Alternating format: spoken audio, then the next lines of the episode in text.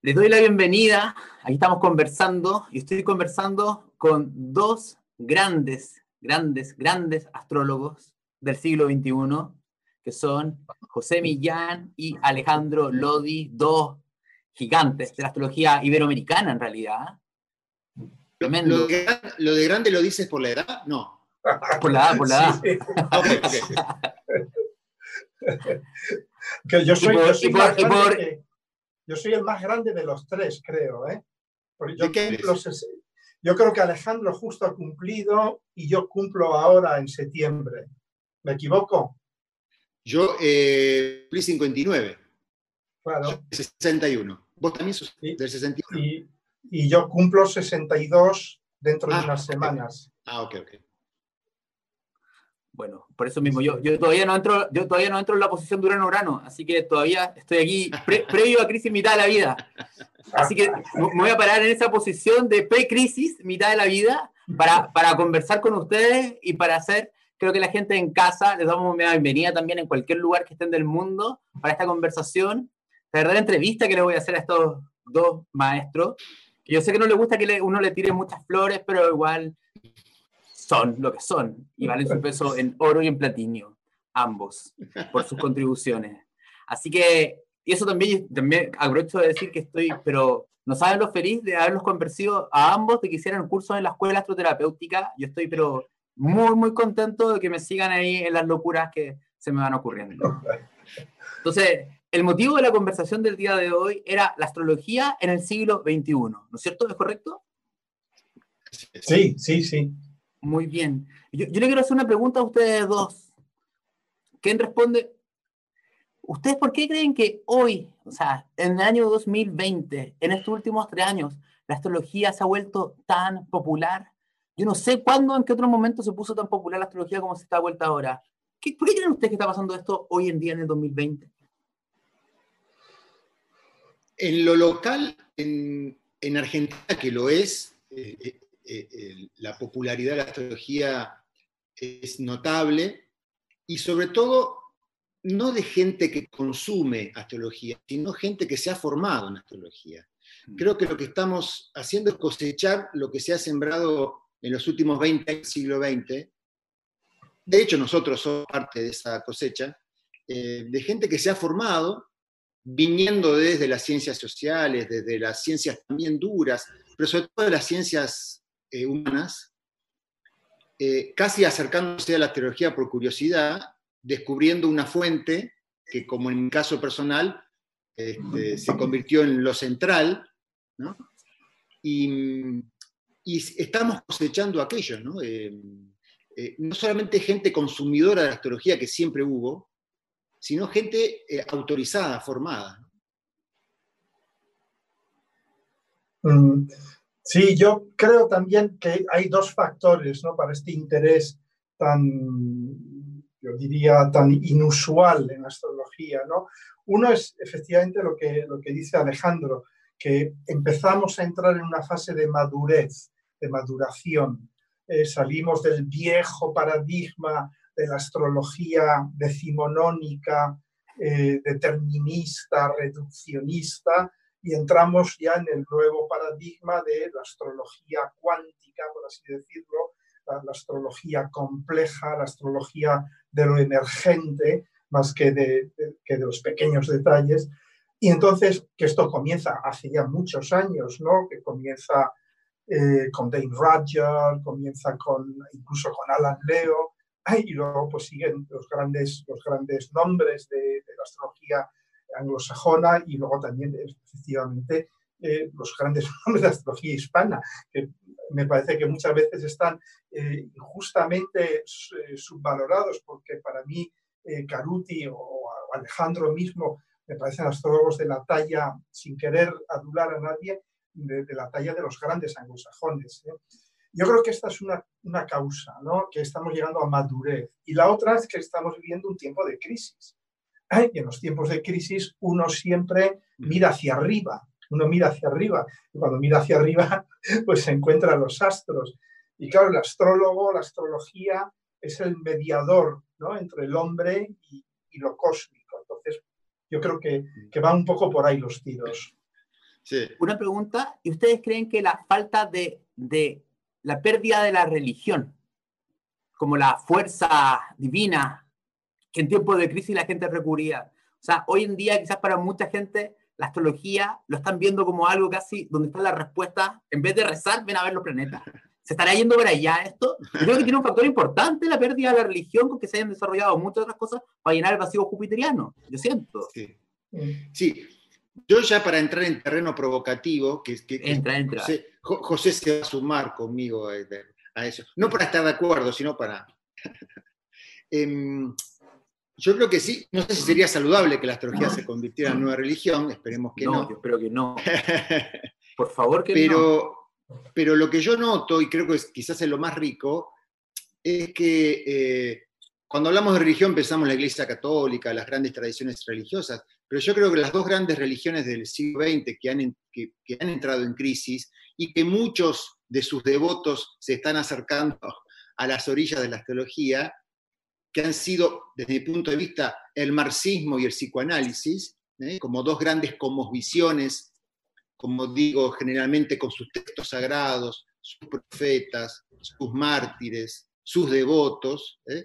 Eh, también ha entrado en crisis. Em, ¿Y por qué digo esto? Porque creo que detrás de aquel que cultivó el marxismo o el psicoanálisis, o la psicología, diríamos, hay un genuino interés acerca del misterio humano, las relaciones humanas, que acaso encontró contenedor en, eh, eh, lo eh, filosófico, en lo intelectual, en lo científico, y eso ya se ha desbordado, y esa, esa pulsión de búsqueda de sentido, de trascendencia, de contacto sensible con el misterio, encuentra en la astrología un contenedor, eh, una fuente contenedora eh, inagotable. ¿no? Yo creo que lo que me ha ocurrido a mí en mi contacto personal con la astrología es análogo a lo que te ha ocurrido a vos, Pablo, a lo que ha ocurrido a José, es encontrarnos con algo que no nos esperábamos. O sea, los símbolos de la astrología son fuente inagotable de significados que saben acompañar el proceso evolutivo de la conciencia personal cada cosa que he descubierto en, mi vida nunca ha desbordado el borde de los símbolos de la astrología. Siempre la astrología ha sabido contener y enriquecer las crisis de sentido, de dirección. Eh, y creo que, mm, eh, creo que esa sería la, función que sin ser religión, esperemos que no, porque religión sería cristalizarse en un dogma, en, un catecismo, ¿no es cierto? Los astrólogos nos convertiríamos en sacerdotes, predicadores. Eh, sin convertirse en religión, la astrología puede ser una mirada que acompañe aportando sentido trascendente a toda crisis humana.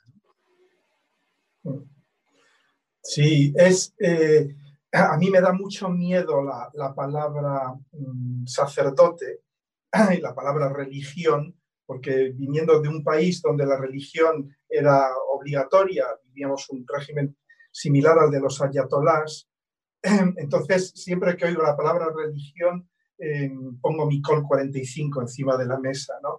y se me pone la, piel de gallina. Pero eh, si analizamos esto desapasionadamente, date cuenta, la, la palabra religión viene del latín religare, que es volver a unir, volver a unir. Y en ese sentido, claro, ahora que, como tú dices, Alejandro, que las grandes religiones de la era de Piscis, eh, la cristiana, la musulmana, la judía, en fin, se están, están colapsando, eh, también las religiones modernas, ¿no? el, marxismo, el, psicoanálisis y todas estas, todos estos ismos también están colapsando, cada uno a su manera. Eh, la gente vuelve su mirada a la astrología porque efectivamente por lo que has dicho tú, porque fíjate, yo vengo del mundo de la física, de la ciencia dura, y el otro día que hice, hace unos meses, hice una pequeña charla para el congreso virtual en, que organizó Juan Carlos, y les hablaba de las relaciones entre Saturno y Urano, y les expliqué el Big Bang en clave astrológica. Es decir, tú puedes explicar el Big Bang en clave astrológica, pero no lo contrario, no puedes explicar las claves astrológicas en, en términos físicos. Eh, la física puede ayudar mucho, pero mm, eh, quiero decir con esto que efectivamente los símbolos, los arquetipos son infinitos, son polimórficos, cabe de todo. Yo a mis alumnos les digo, si no os gusta leer a, mm, Joseph Campbell, si no os gusta leer a Robert Graves o a Jung, no los leáis, pero ved las series de televisión, ved, eh, El Padrino, eh, ves Crimen y Castigo, eh, ves de, Sopranos, Los Sopranos, The Wire, ves las series de Juego de Tronos. Se lo recomiendo siempre porque Juego de Tronos tiene todos los arquetipos de todas las mitologías. ¿no? Entonces, eh, efectivamente, yo creo que la, la, astrología, sí, el papel de sacerdote es algo del que yo huyo, del que huyo, y, y, por eso yo a mis, a mis charlas les llamo sermones, eh, es una, de alguna manera es una autocrítica, es un, es un, guiño, es un guiño de ironía hacia mí mismo, ¿no? Eh, porque no hay nada más peligroso que que el astrólogo se convierta en sacerdote. ¿eh? Yo mm. eso lo, lo, rechazo. Cuando la gente me pide que haga de sacerdote, es decir, que les diga, que les diga si algo está bien o algo está mal, o si se van a casar el año que viene, yo les digo, pregúntaselo a Google. Pregúntaselo a Google. ¿Por qué? Porque Google sabe mucho más de ti que yo. ¿eh? Y, seguro que te puede decir fácilmente si te vas a casar el año que viene o no. Yo no, yo no lo sé, ni siquiera sé si, si es bueno casarse o no casarse. Yo les digo, si quieres te cuento mi experiencia, aunque no creo que te sirva de nada. ¿no? O sea que yo creo que por eso, por eso estamos viviendo este auge enorme de la astrología, eh, pero sobre todo yo lo noto en Argentina en Argentina es una cosa colosal, increíble. En eh, Argentina, pero, pero, diría que no solamente en Argentina, también en Chile, por ejemplo. También en Chile. En, Chile, en Chile la astrología ha crecido de forma, el cono sur fuertemente. Pero una pregunta, voy a continuar con el tema porque quiero seguir profundizando en eso. Yo creo que puede ser una mezcla de dos cosas. Primero, claramente, la astrología del siglo XX, lo que hablaba y comunicaba, el colectivo del siglo XX no le gustaba o no lo entendía o no le llegaba, no le resonaba. Porque claramente o es que la generación cambió radicalmente y los millennials, porque los millennials tienen una especial apertura a la astrología. Tú hablas con millennials de diferentes grupos y tienen una apertura a escuchar esas cosas, versus otras generaciones que no. Entonces, ¿es una mezcla de los millennials con su apertura o también será que la astrología del siglo XXI está presentando algo, una, una visión completamente diferente. Y, y, lo de ello un punto más. ¿Qué cuidado hay que tener para que esa astrología no se convierta en religión? Para que la gente no tenga que recurrir al astrólogo para ver lo que hace en el mes. ¿Me entiendes? En vez de preguntarle al cura, le pregunto a la, a, la, a la, astrología para que me diga qué hago, qué no hago, que yo creo que es el peligro más grande que podríamos tener. En, en parte va a depender de los astrólogos que no ocurra eso. Pero en, otra parte, también eh, para no demonizar la religión, yo creo que la religión quizás siga existiendo, porque la religión creo que tiene función eh, calmar el miedo y la angustia existencial. ¿eh? Es, en ese sentido es valiosa incluso la, función que cumple la, religión. Los humanos necesitamos que alguien nos diga qué forma tiene la verdad, que alguien nos diga, que alguien sabe eh, qué ocurrirá después de morir, eh, que, alguien sabe que alguien sepa la voluntad de Dios. ¿eh? Lo que acaso tenga que estimular los astrólogos, que no queremos, no quisiéramos creer en eso, es que la media humana cada vez más disuelva ese miedo eh, eh, a la incertidumbre, esa necesidad de ser calmados, de ser narcotizados, y aproximarnos a una espiritualidad que en tren de elegir tipos, quizás se aproxime más al, al, arquetipo místico que religioso. ¿no? Eh, mm, no es porque lo religioso esté mal y lo místico estuviera bien, sino que el místico, la relación mística con el místico, eh, desiste de necesitar que alguien explique cómo es la realidad trascendente, y el místico se mete desde su propia responsabilidad en recorrer esa búsqueda de eso trascendente. intermediarios, sin sacerdotes. El místico no solo no necesita sacerdotes, sino que tampoco se ofrece como tal. Invita a que que se siente atraído por el misterio recorra por sí mismo el camino y en todo caso estimula y brinda algún tipo de guía en, eh, en el proceso del otro. En ese sentido, los astrólogos podemos ser astrólogos religiosos o astrólogos quizás eh, más orientados a lo místico, eh, más próximos al arquetipo del místico. También tiene sus riesgos, por supuesto, pero sería la diferencia un poco entre el sacerdote y el chamán. El chamán no te da ninguna seguridad, al contrario, el chamán trata de, evitarte cualquier este, respuesta segura. Te invita a convivir con la incertidumbre, el misterio y sobre todo con la propia responsabilidad. Que cada conciencia se haga responsable, sepa responder de la, la búsqueda en la cual se ha comprometido. Sí, eh, totalmente de acuerdo, Alejandro. Es, es curioso el, mm, cómo el paradigma astrológico eh, sigue en gran medida la evolución del paradigma científico, cómo nos vamos moviendo de la ciencia del siglo XIX y principios del XX, que era determinista, que era reduccionista, y lo, hemos vivido en la astrología, ¿no? Te casarás el año que viene, tienes Venus en Virgo y entonces serás tímido y cosas de estas, ¿no? y, la astrología que agarraba una carta natal, interpretaba cada posición, cada aspecto y decía, bueno, ya está, vete. Es, decir, el, todo es la suma de las partes, ¿no? Y, la ciencia moderna, ¿no? Que es, es, la mecánica cuántica, el principio de incertidumbre, el, el acoplamiento cuántico, el viaje hacia atrás en el tiempo, todo este tipo de cosas, ¿no? Que están muy en consonancia con la astrología, ¿no? La sincronicidad es el famoso acoplamiento de partículas, ¿no? Y, el principio de incertidumbre, que su nombre ya lo dice todo, es que no puedes saber. Y es algo que forma parte de la estructura de lo cognitivo, la imposibilidad de saber, la imposibilidad de saber. En el momento en que tú sabes algo, estás destruyendo algo, estás destruyendo algo, ¿no?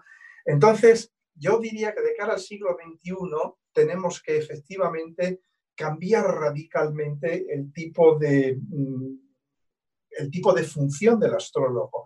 Eh, ya no consiste en decirle, sí, compra, compra tal cosa o vende tal o cásate o no te cases, sino en decirle, convive con tu incertidumbre, eh, acepta tu incertidumbre, eh, vive con la única certeza de que lo que hagas es lo que tienes que hacer. Yo utilizo siempre la famosa frase de, de Jung, ¿no? que decía que la libertad consiste en hacer lo que uno tiene que hacer con alegría. ¿eh? Y, me dice, bueno, ¿y cómo sé qué es lo que tengo que hacer? Digo, pues bueno, pregúntatelo a ti mismo, no me lo preguntes a mí. Yo no sé qué es lo que tú tienes que hacer. ¿no? Eh, el astrólogo finalmente, yo me, yo me veo como un cuentacuentos, como un narrador, como un narrador. Yo les proveo de, una, eh, de un relato, les proveo de un relato. Y yo les digo, este relato ahora es tuyo, es tuyo. Yo soy una especie de medium entre el cielo y, tu carta natal. Yo te he dado un relato en base, a, lo que tú me has contado y ahora tú úsalo como quieras, ¿no? Y punto, sin, sin responsabilizar, porque lógicamente el astrólogo no sabe qué es lo que va a suceder, no puede saberlo, no puede saberlo, porque el momento en que sepas algo, has destruido esa posibilidad.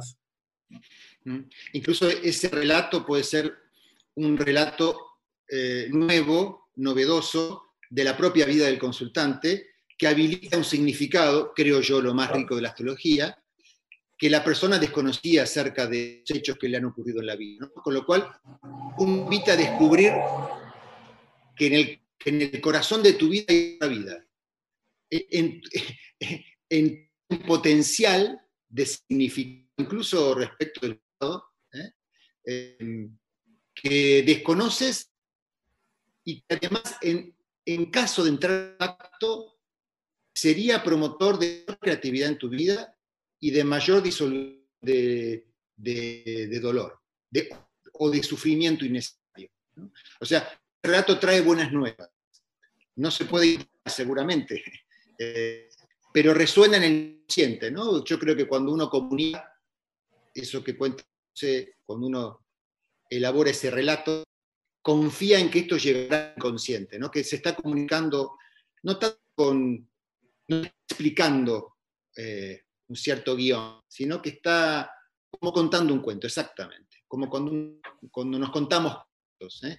que confiamos que eso va a resonar en una zona más sensible y que está más allá del entendimiento y más allá de la razón, más allá de lo que podemos explicar. Eh, el alma. Sí. El alma, exactamente. El alma, el alma. Oigan. que no tenemos que tener pudor, yo eh, me conozco a mí mismo de no tener pudor de alma. ¿no? Eh, recuperemos la maravillosa palabra, el monopolio de las iglesias, por una palabra bellísima. ¿no?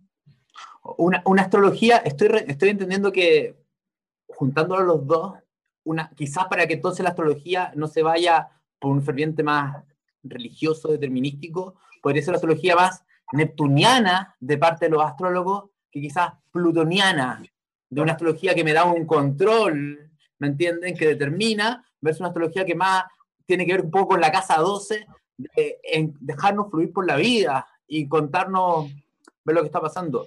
Ahora, o, plutoniana en el mejor sentido de la palabra, ¿no? una plutoniana elevada. Que, sí, o que, digamos, una, una astrología que acompañe tus procesos de transformación, tus muertes, regeneraciones psíquicas. para continuar con esto, yo les quiero preguntar, ustedes, dado que el siglo XX, o sea, perdón, el siglo XXI, estamos pasando un momento muy importante en el siglo XXI, quizás van a haber muchos más como este, quizás no van a haber tantos como este, no sabemos, en realidad no tenemos idea, pero claramente estamos en un proceso de crisis como nos estaba a nivel humano hace bastante tiempo, ¿ya? Ustedes, ¿cómo creen que la astrología, si ustedes pudieran, no sé, quizás tener un sueño o un anhelo, o qué creen ustedes que podría ser el aporte que nos podría dar la astrología del siglo XXI para resolver los conflictos que estamos teniendo a nivel de sociedad hoy en día, a nivel de sociedad y a nivel de ser humano? ¿Cómo, podríamos aportar a lo que está pasando? Yo creo que si la nueva astrología fuera del siglo XXI fuera una religión, José está en altas condiciones de ser el nuevo papa. El papa, el new papa. porque creo, yo celebraría que Bergoglio fuera sucedido por Millán, ¿no? Por Millán. Eh, sí, porque sería una astrología de procesos colectivos, sería una astrología mundana antes que individual, y el amigo José nos saca largos cuerpos de ventaja eh, a la media de los astrólogos, porque se ha especializado en justamente lo que viene. Eh, bueno, yo mm, realmente ha sido la vida la que me ha empujado, porque yo he trabajado siempre por, por, por exigencias del guion en grandes empresas ligadas eh, con, con, la, con, la, política, eh, con lo que se llama en inglés el policy making, es decir, con el crear políticas. ¿no? Y entonces nosotros estábamos siempre eh, en, en, modo mm, prospectiva, en modo prospectiva, en modo qué va a suceder, por dónde van a ir las cosas. Y yo recuerdo que en los años millennial, yo estaba trabajando, era el, el, director adjunto de un departamento eh, que se encargaba de la propaganda oficial de la Comisión Europea para vendernos la nueva sociedad de la información, para vendernos el comercio electrónico. Y yo en aquellos momentos, a pesar de ser un más o menos especialista en la materia, yo me decía, les estamos vendiendo aire caliente, esto no puede ser, lo que les estamos vendiendo no va a suceder nunca. Y ahora me veo, me veo, veintitantos años más tarde, casi 30 años más tarde, diciendo, cielo santo, nos quedamos cortos, realmente nos quedamos cortos. ¿no? Entonces, sí, yo mm, digamos que tengo el, casi que la, la, compulsión, la compulsión de tratar de ver cómo, cómo será el, el, futuro, sabiendo que nunca sabremos cómo será el futuro, por supuesto. Eh, podemos, eh, de algún modo, Mm, eh, es fascinante, eh, pero daos cuenta que la, astrología para mí tiene mucho que ver con lo que en física se llaman los sistemas complejos. Los sistemas complejos que, también se llaman los sistemas lejos del equilibrio. Y eso ya nos define mucho. Somos sistemas que estamos lejos del equilibrio. Y eso hace que cualquier pequeña perturbación, cuanto más alto sea tu nivel energético, y nuestra sociedad está en un nivel energético muy alto, cualquier pequeña perturbación hace que el equilibrio se reorganice, se reorganice, que haya una reestructuración, ¿no? Y lo vemos ahora con la crisis del COVID, porque el COVID, si lo miramos a los ojos directamente, decimos, no, no es nada, no es nada, es un poco, eh, es, una, eh, es una enfermedad que no se compara con la gripe española ni con las pestes bubónicas de la Edad Media, es mucho menos letal. Entonces uno se pregunta, ¿por qué nos está afectando tanto? Pues porque estamos en un estado de altísima energía. Estamos en un estado de altísima energía. Estamos en un estado de cambio estructural brutal. ¿no? Y por eso basta con una pequeña cosa, basta con una pequeña cosa para que se inicie un proceso enorme. ¿no? Mm. Entonces esto siempre me ha fascinado. Me ha fascinado el ver por dónde va a salir esa pequeña cosa. ¿no? Mm. Y eso lo vemos con Plutón-Júpiter. Plutón que es infinitamente pequeño pero infinitamente poderoso, y Júpiter, que es la, la capacidad de dar sentido, de amplificar, de dar un nivel cognitivo, introducir en lo cognitivo este pequeño monstruo que es, que es Plutón, ¿no? Y es lo que estamos viviendo ahora, estamos viviendo como muchas pequeñas cosas están teniendo enormes, enormes impactos, ¿no? Pero lo del nuevo Papa me ha hecho gracia, porque hay una, hay una serie eh, que os recomiendo ver de Scorsese, que se llama The New Pope, se llama The New Pope y es divertidísima. Tenéis que verla precisamente porque deconstruye totalmente el arquetipo del Papa. Es una deconstrucción brutal, salvaje del arquetipo del Papa y de lo que es la jerarquía, la jerarquía católica. ¿no? Entonces os recomiendo que la veáis. Además eh, está con Jude Law, con Judy Foster y tal, con John Malkovich, es, ah, una, una serie que están dando. Es una serie que ya, ¿en dónde? dado The New Pope, el nuevo Papa, el nuevo Papa. Eh, y es corta además y es súper, súper divertida, pero es durísima, deconstruye completamente la religión católica, el ejercicio del poder católico y la figura del Papa, reconstruye totalmente el Papa. Yo, yo creo que esta serie eh, ya nos está anunciando el final de los tiempos. No, no Nostradamus, sino esta serie. Nos está anunciando ya el final del papado, el final de los papados. Yo, yo comentaba esto, eh, porque parece que una de las tantas cosas que se están haciendo evidentes esta pandemia mundial, que va a repercutir en la posibilidad de dar cuenta de una nueva astrología, es que nuestras vidas individuales están en algún punto subordinadas a procesos, eh, por un lado, colectivos de las sociedades humanas y por otro lado, de la propia vida en la Tierra, de la propia actividad vital de la Tierra. Em, y esto tiene que tener un efecto en cómo consideramos la astrología. Yo creo que el primer efecto es muy obvio. Eh, nuestras cartas individuales eh, no pueden estar tan en el centro de nuestra atención.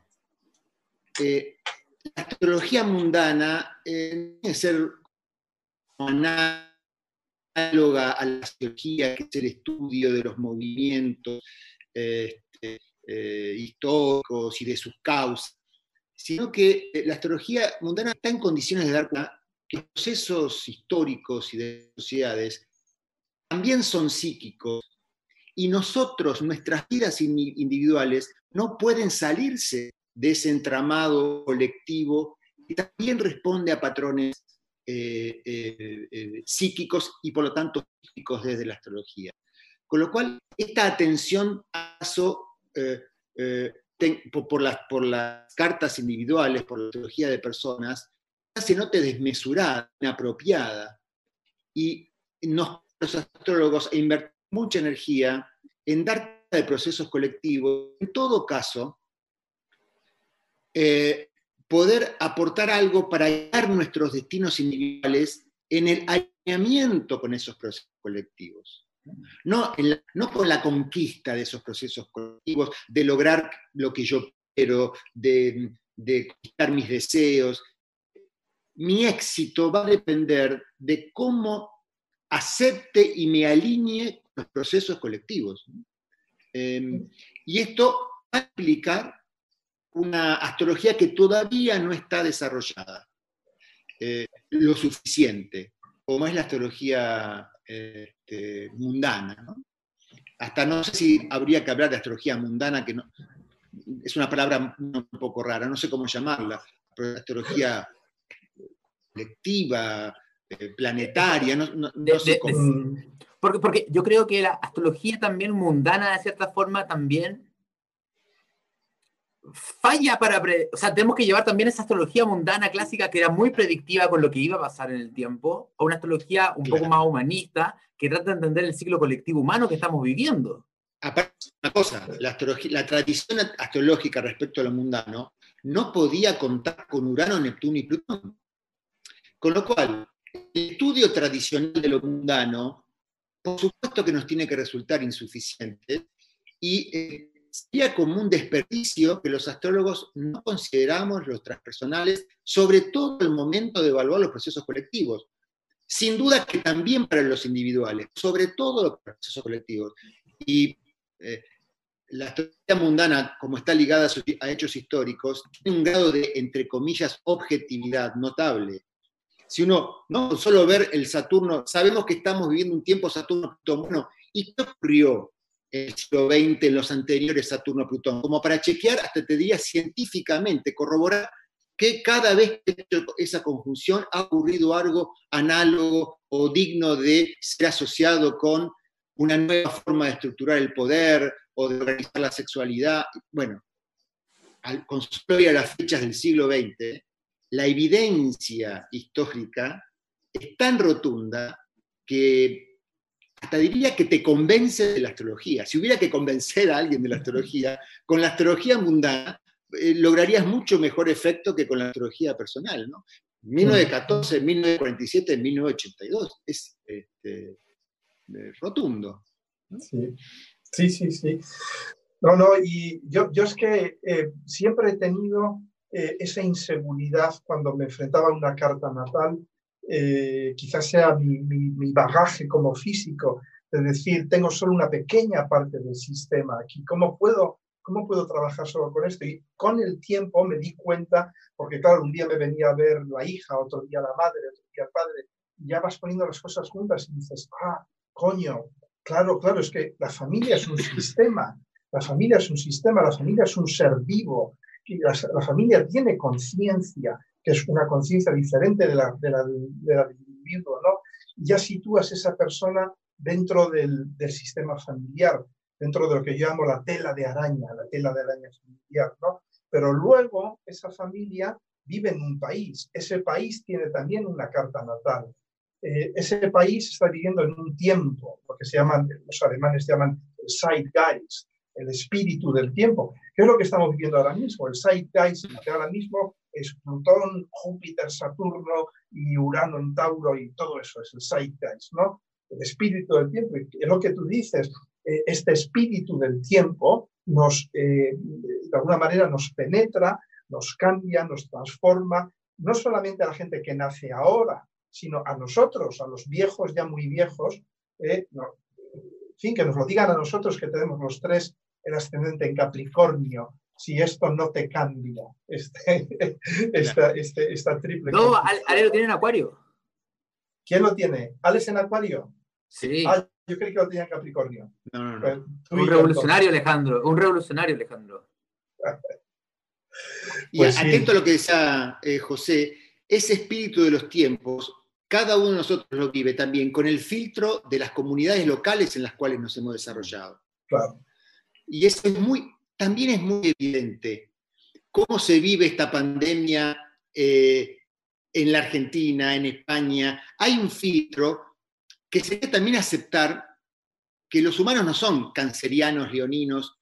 Ser canceriano en cierta comunidad marca una cierta actualización de la cualidad canceriana distinta al canceriano de otra, de otra comunidad, ¿no es cierto? Em, eh, y, tomar en serio eso, que la vida que nos atraviesa no solamente es esta conciencia personal que está hablando, sino que en esta conciencia personal que está comunicándose hay un, condicionamiento y una, eh, y una fuente que tiene que ver con la conciencia colectiva de la sociedad en la que vivo, el imaginario de la, sociedad en la que vivo y en la que me he desarrollado, y también una dimensión que ver con cómo vive la vida humana a escala planetaria, mm, la experiencia de la, cómo experimenta la vida la media humana. Em, nuestra vida personal está inevitablemente enhebrada en tres dimensiones. Em, creo que esto ya lo sabemos y al mismo tiempo eh, no lo sabemos. no, yo creo que nos desacostumbramos a eso. Bueno, en general, yo creo que la gente en los últimos 40... Yo nací en el año 82. Básicamente, yo me tocó vivir cuando era chico, crisis en Chile, con lo de la dictadura, el retorno a la democracia. Pero, por ejemplo, al menos a mí, en mi espacio de vida, la realidad siempre ha sido relativamente estable. Más allá de que pueden haber crisis o no crisis, pero ahora estamos entendiendo, y creo que también es muy fuerte para las generaciones que son más chicos, millennials, para abajo, darse cuenta que la realidad presenta épocas de crisis y transformación a las cuales no estamos acostumbrados y que es, es como que un planeta gira en torno a la órbita del planeta que está y por más que el planeta no quiera seguir un sentido, hay una fuerza superior que moviliza las cosas. Sí, yo creo que, no, eh, todo esto que estáis diciendo me hace pensar que hablando de eso, de la astrología del siglo XXI, eh, yo creo que una gran misión del astrólogo es ir dándole herramientas a la persona para que vaya dándose cuenta, de una manera muy, muy gestáltica, eh, de la ilusión del ego, de la ilusión, del ego como separador. ¿no? Eh, el otro día yo oía una, una conferencia de la, hija de Caluti, que hablaba de, hablaba de inteligencia planetaria y todo esto, y una señora le interpelaba, le interpelaba, le decía, sí, está muy bien la vincularidad y todo esto, pero ah, yo tengo mi Marte, yo tengo mi Saturno, esos son mis problemas y tal, y yo oyéndola me daba cuenta de la intensa ilusión en la que vivía esa mujer, de que su Marte era su Marte, de que su Saturno era su Saturno.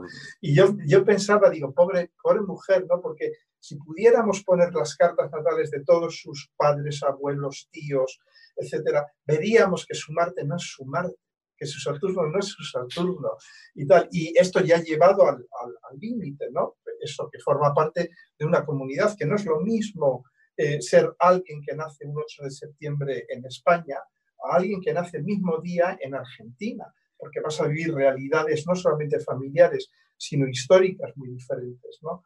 Entonces, eh, yo creo que esto es algo que hay que, eh, yo lo hago con mis consultantes, yo siempre les digo, ¿por qué has venido a verme? Y me dicen, ah, no, porque tengo un problema. No, no, no, no. Has venido a verme porque tenías que venir a verme. No quedaba otra opción. Porque y siempre les enseño la carta del momento de la consulta. Y les enseño la carta del momento de la consulta con la suya y con la mía. Digo, porque este momento lo estamos constituyendo tú, yo y, y el momento. Y, es muy esclarecedor porque en ese momento ven por qué han venido a la consulta, qué es lo que realmente les ha traído a la consulta, que es algo que muchas veces ni habían sospechado. Y esto es una manera de hacer entrar lo universal o hacer entrar un ser completamente ajeno, que es el astrólogo, en su vida. Y yo les digo, tú piensas que yo soy alguien ajeno a ti, te equivocas. Yo les digo, has venido aquí a morir. Has venido aquí a morir y yo te voy a acompañar te voy a acompañar en esa muerte. Sí, sí, sí. sí, eh, bueno, cada uno es lo que es. El, ejemplo que contaba de Martina Caruti frente a esa, eh, a esa persona que le interrogaba, eh, yo creo que es como el pianista del Titanic preocupado por su carta natal. ¿no? en medio del, zafarrancho de naufragio, con su cartita natal preguntando, ¿y qué me va a pasar a mí?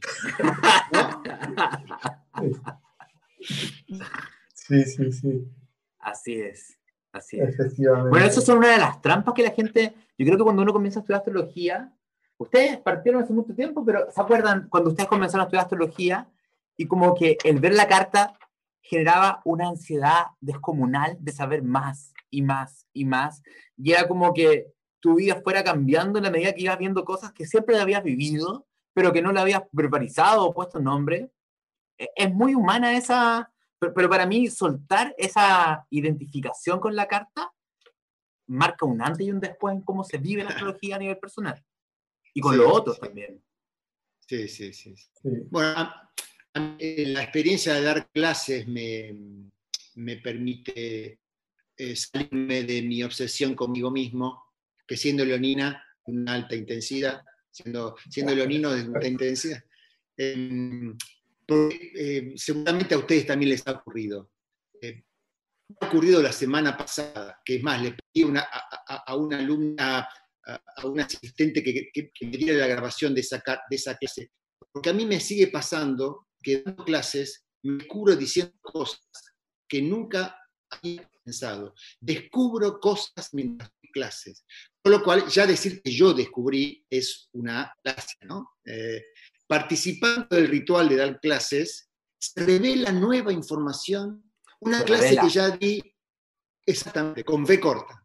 Es que una, clase, una clase que ya di 30 veces, que hasta en un punto aburrido de dar ese tema, y sin embargo lo doy una vez más y aparece algo que nunca se me había ocurrido. Eso me sigue sorprendiendo, genuinamente, ¿eh? me sigue sorprendiendo y me lleva a confiar en que los símbolos son realmente una fuente sensible, no intelectual, evidentemente, ¿eh? sino sensible, intuitiva de significado. ¿no? Eh, Totalmente. Mm. Bueno, yo creo que también la, la astrología del siglo XXI tenemos que realizar un trabajo como, como, como decías Alejandro, de chamán, en el sentido de que mm, tenemos que introducir la magia, tenemos que introducir la magia, eh, porque el, lenguaje astrológico em, es un lenguaje que se resiste a, reduccionismos, se resiste a determinismos, eh, se resiste a elaborar un todo como suma de unas partes. Eh, es un lenguaje eh, que solo se puede abordar desde la poesía, desde lo poético, desde lo arquetípico. Y desde esa apertura eh, es cuando se produce, yo diría, la, si no la iluminación, al menos el, ensanchamiento de la conciencia. ¿no? Y esto es algo que yo, mm, que yo me esfuerzo en conseguir con, con, las personas que me consultan, que más importante que saber si se van a casar o no se van a casar eso realmente no tiene la menor importancia, por el amor de Dios, en el mundo en que vivimos, eh, sino eh, que se den cuenta de cómo en la vida es un lenguaje. La vida es un lenguaje que comunica de forma mágica con nosotros, de una forma polimórfica, de una forma infinita, y que el abrirse a ese polimorfismo, a esa, yo diría, a esa infinitud de posibilidades que es muy de la mecánica cuántica, ¿no? que te dice que una partícula no es una partícula, es una función de onda y que puede estar aquí o puede estar allá eh, y todo esto, ¿no?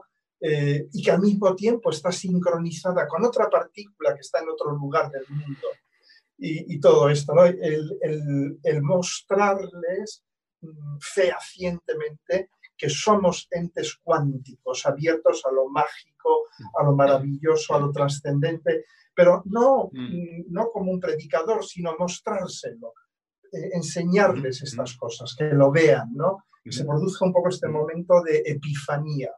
Yo creo que por ahí va la, la, astrología siglo XXI. en, en, vez de, de, venderles el pescado, enseñarles a pescar. Yo creo que tiene que ver mucho con eso, tiene que ver, yo creo que una diferencia principal entre la astrología del siglo XX con el siglo XXI yo tengo la sensación que quizás podría haber estado más conectada con la astrología iniciática antigua, quizás, de, escuela iniciática, que tiene que ver con que para mí la astrología del siglo XX, como la veo yo, es una astrología muy mental, muy asociada al elemento aire. Es mucha información, es mucha definición de cosas, en cambio, yo siento que una de las cosas que más ha traído a la gente joven con la astrología del siglo XXI es una astrología que invoca otro elemento. Se, se, ha trabajado mucho la astrología y el mundo del agua. O sea, la gente ya no simplemente definiciones, sino que nos metemos en el mundo emocional. Hay técnicas terapéuticas que son hermanas con la astrología. La astrología entra al mundo del agua, entra al mundo de la tierra, el cuerpo, el movimiento, mucho más asociado a otras cosas. Entonces, yo creo que la misma apertura multidimensional, de cierta forma, a percibir con la mente, con el cuerpo, con, la, con las diferentes áreas, ha expandido la astrología. No, se, nos, se, nos, está acabando el tiempo, llevamos 45 minutos. Les quería hacer una última pregunta. Una última pregunta. Estamos en el año 2020. No me interesa que digamos qué va a pasar, porque la verdad yo creo que ninguno de los tres sabe qué va a pasar. ¿ya? Y eso es lo bastante entretenido de lo que puede pasar. ¿ya? Si no, yo les quería hacer otra pregunta. ¿Cómo creen ustedes que se puede hacer esta unión de lo que hemos hablado, lo mundano, lo colectivo, lo global, con el proceso individual? ¿Ustedes cuál, cuál creen que es lo que, que está provocando el 2020, que es el gran regalo de la sociedad y del cambio global al individuo? ¿Cuál es el regalo que nos está dando cada uno de nosotros esta crisis del 2020? Esa es una bonita pregunta, yo creo. ¿Qué nos está regalando esta gran crisis? Sí. El vivirlo como regalo o como un garrote en la cabeza depende de, la, de la, cómo, cómo, se ubique la conciencia, ¿no? Eh, en el caso personal, quizás porque estoy en mi, en mi, segundo retorno de Saturno y estoy, a, estoy con ganas de eso, creo que todo este momento te está diciendo tu vida puede estar organizada de otra manera. En realidad, letra chica dice, tu vida va a tener que estar organizada de otra manera de ahora en más. Pero te lo presenta como si tuvieras la opción de elegir. Eh, los que resisten porque están cristalizados en que la forma de vivir que corresponde, que quiero y que necesito es la conocida y cualquier otra forma eh, sería la frustración o la negación de lo que soy, para esos, para ese tipo de traducción, esta situación global es una pesadilla. Para los que estén dispuestos a, aceptar que acaso mi vida es otra, distinta a la que había planificado, y desde esa actitud trazan adaptación amable a lo que viene, tratan de sumarse a lo que viene, dejando de dar clases presenciales para empezar a desarrollar clases por Zoom, nos toca, pueden estar en contacto con el beneficio, incluso, ¿eh? de adaptarse a este cambio no elegido, a esta alteración de la identidad eh, no elegida. ¿no? Eh, yo aportaría por ese lado. ¿no? Eh, no te están dando opción a tener que sumarte a una organización de tu vida nueva. ¿Vas a resistir o vas a confiar en cierta adaptación que revele los regalos, decías vos, Pablo, que trae esta situación? ¿Podemos confiar que la crisis trae regalos? Sin, sin, sin, duda, yo quizás eh, soy un eh, comentador poco, poco, poco imparcial, a vida cuenta de mi eh, íntima relación con Plutón y lo plutoniano, pero efectivamente hay, hay un refrán griego, hay un refrán griego que dice, si quieres hacer reír a los dioses, haz planes. ¿No? Entonces, este refrán, yo creo que estos días está muy de actualidad, ¿no? eh, hacer planes no sirve para nada. Yo, toda la gente que viene a verme que me dice, es que la gran conjunción está sobre mi tal, está sobre mi cual, está... Yo, ah, fantástico, fantástico, disfrútala, vívela, vívela bien. Claro, está sobre tu luna. Pues lógicamente, lógicamente tu imagen de, la seguridad, de los vínculos emocionales, de la, de la burbuja de contención emocional, va a ser destruida. Tengo noticias para ti, va a morir pero va a surgir otra que sea core, que sea un núcleo, que sea invulnerable. ¿eh? Y eso es lo que va a surgir, pero antes, claro, el regalo de Plutón es la vida que hay más allá de la muerte. Pero claro, Plutón te dice, para llegar a mi regalo tienes que pasar por la muerte. Cerbero, Cerbero eh, les hacía pagar ese tributo en monedas de plata. Plutón no trabaja gratis nunca te hace pagar. Pero si pagas de buena gana y sabiendo que eso se va a multiplicar por 100 más tarde, pues bien, yo siempre les digo, tú te quejas, digo, yo tengo la gran conjunción sobre mi ascendente.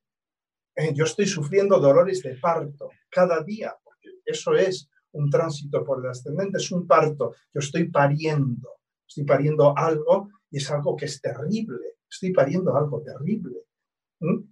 Digo, pero bueno, pero lo vamos a sacar al mundo, va a salir al mundo y va a hacer cosas en el mundo, va a cambiar el mundo. Porque eso es lo bueno, es hacer ver a la gente que lo transpersonal es también personal. Te está pasando a ti, te está pasando al mundo y te está pasando a ti. Está cambiando al mundo y te está cambiando a ti.